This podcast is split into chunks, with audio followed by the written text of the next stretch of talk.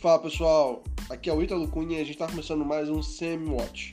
Hoje é quinta-feira, dia 7 de maio de 2020 e nós vamos comentar alguns acontecimentos relevantes que podem impactar o seu negócio. O TRF4 nega o recurso de Lula e mantém pena de 17 anos no caso do sítio de Atibaia. O petista foi condenado pela Corte de Segunda Instância em novembro do ano passado pelos crimes de corrupção e lavagem de dinheiro. O ex-presidente é acusado de receber propina de construtoras que teriam reformado e decorado um sítio no interior de São Paulo em seu nome. Em primeira instância, Lula foi condenado pela juíza Gabriela Hart, da 13ª Vara Federal de Curitiba, e a denúncia foi aceita em 2017 pelo então juiz Sérgio Moro, que deixou o cargo para assumir o Ministério da Justiça e desde também já saiu. O caso não tem relação com o do triplex do Guarujá, que levou Lula à prisão em 2018. Como o STF derrubou a execução antecipada da pena, o ex-presidente não será preso por conta da decisão desta quarta, até que esta seja confirmada na, entre aspas, terceira instância. O Banco Central corta a Selic em 0,65 pontos percentuais para 3% e indica nova redução de juros em junho. Ontem a gente conversou sobre a possibilidade disso acontecer o Boletim Focus apontava que era uma minoria de pessoas que acreditavam que chegaria nesse patamar, mas foi levado ao patamar mais extremo do esperado. O Comitê de Política Monetária decidiu nesta quarta-feira cortar a Selic em 0,75 pontos percentuais para 3% ao ano, e essa é a menor taxa básica de juros da história. Foi a sétima redução seguida na taxa básica de juros e apesar de não ser exatamente uma surpresa, não era a expectativa da maioria dos analistas. Apenas 7 dos 30 especialistas que nós, nós, nós nos referimos ontem, consultados pela Bloomberg, projetaram um corte desta magnitude, enquanto 22 apontavam para 0,50 ponto percentual de redução. No comunicado, o Banco Central destacou que ainda considera mais um corte de juros em sua próxima reunião de junho, mas não maior do que o atual.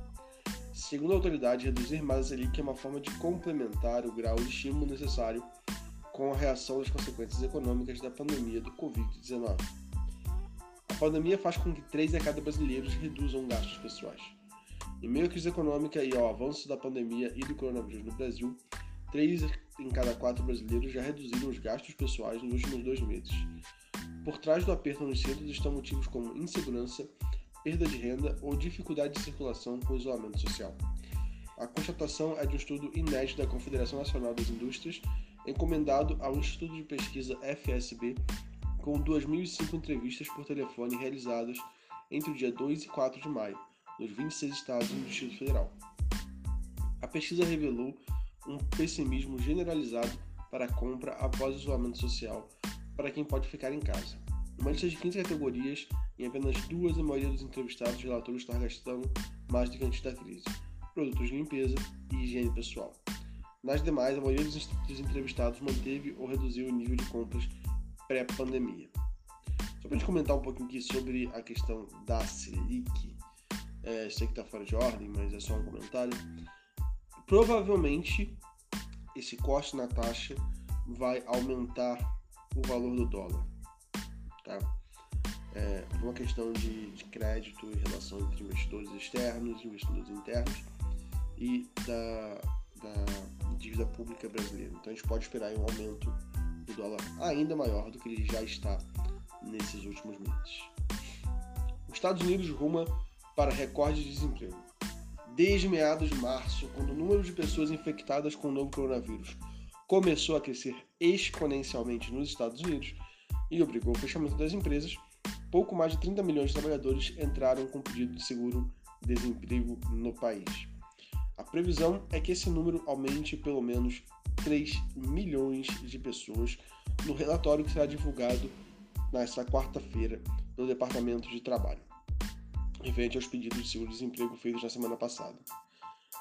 Amanhã, o Departamento de Trabalho deve divulgar outros dados vai compor o quadro dramático do mercado de trabalho no país, a taxa de desemprego de abril.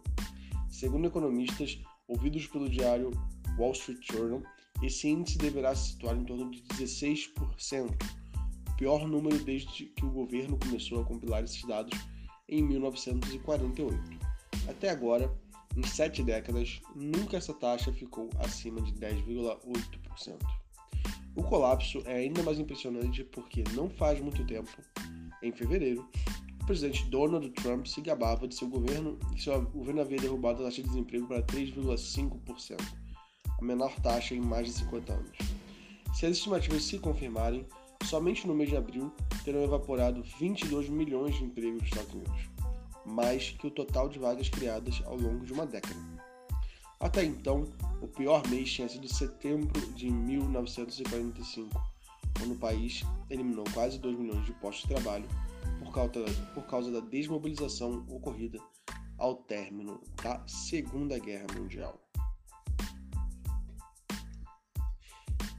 Estados Unidos e China planejam conversar sobre acordo após a ameaça de Trump. Os principais negociadores do comércio da China e Estados Unidos devem conversar na próxima semana sobre os avanços na implementação do acordo da fase 1, depois que o presidente Trump ameaçou encerrar o pacto caso Pequim não esteja cumprindo os termos. O vice-primeiro-ministro chinês Li Han vai participar da teleconferência, segundo pessoas a par do assunto. Os Estados Unidos serão representados por Robert Lighthizer, disse uma dessas. Essa é a primeira vez que Liu e Lighthizer conversarão oficialmente sobre o acordo desde a assinatura em janeiro, pouco antes de a pandemia de coronavírus atingir as duas maiores economias do mundo e abalar as cadeias de suprimentos globais. Sob os termos de acordo, Liu e Lighthizer precisariam se reunir a cada seis meses, portanto a teleconferência agendada para a semana que vem acontece um pouco antes do previsto. Nós vemos que o volume de desemprego nos Estados Unidos ele aumentou não por causa de uma incompetência do Trump em garantir empregos, apesar, tá? apesar de ser dirigido com protecionismo e não ter muita, muito foco no longo prazo, digamos assim. Mas esse desemprego ele foi causado pela crise do coronavírus, não foi um, um, um erro focado no desemprego por causa da administração Trump. Embora a relação que Trump estabeleceu com o coronavírus de início tenha sido bastante errada. Ele não se esforçou, ele acreditou, como o Bolsonaro acredita até hoje, que é uma gripezinha, e não teve os esforços necessários. Estamos vendo como está nos Estados Unidos. Devemos considerar que, que no Brasil, o nosso presidente ainda está com essa, digamos, atitude pouco preocupada quanto ao coronavírus isso pode gerar um problema para a gente consideravelmente grande. A relação entre China e Estados Unidos acaba ficando um pouco mais abalada por conta da origem do coronavírus e também por conta das acusações que a China vem fazendo contra os Estados Unidos e vice-versa. Então essa conversa pode ser boa para ambas as partes e para o comércio mundial no geral, se chegarem a um acordo e continuarem fazendo comércio e assim tentando reaquecer a economia mundial. Apesar de forte, forte queda com crise do coronavírus, Bolsa ganha 440 mil novos investidores em dois meses. Diante da forte volatilidade no mercado acionário, sob os efeitos da epidemia do coronavírus e o aumento das tensões no cenário político brasileiro, o comportamento do investidor pessoa física na Bolsa tem surpreendido. Em dois meses, enquanto o Ibovespa caiu 22,7%, a B3 registrou o um aumento de 440 mil CPFs cadastrados em corretoras, levando o total de contas para perto de 2,4 milhões.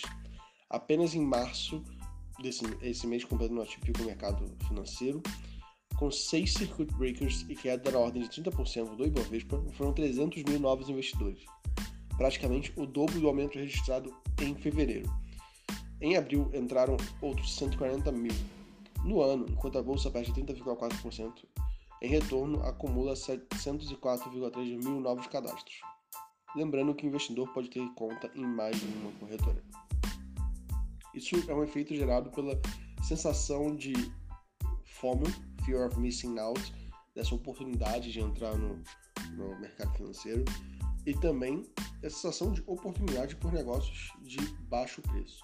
Vamos ver se esses novos entrantes da bolsa conseguem faturar bastante e fazer crescer é, com crédito vindo dos seus bolsos à economia brasileira.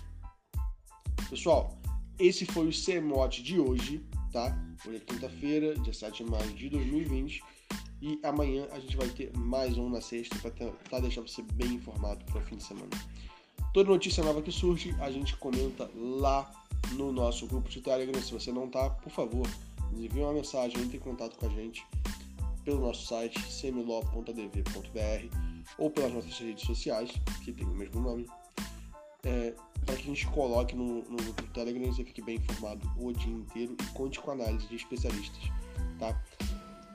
Amanhã a gente volta com o Semiote e eu espero vocês em mais um dia. Pro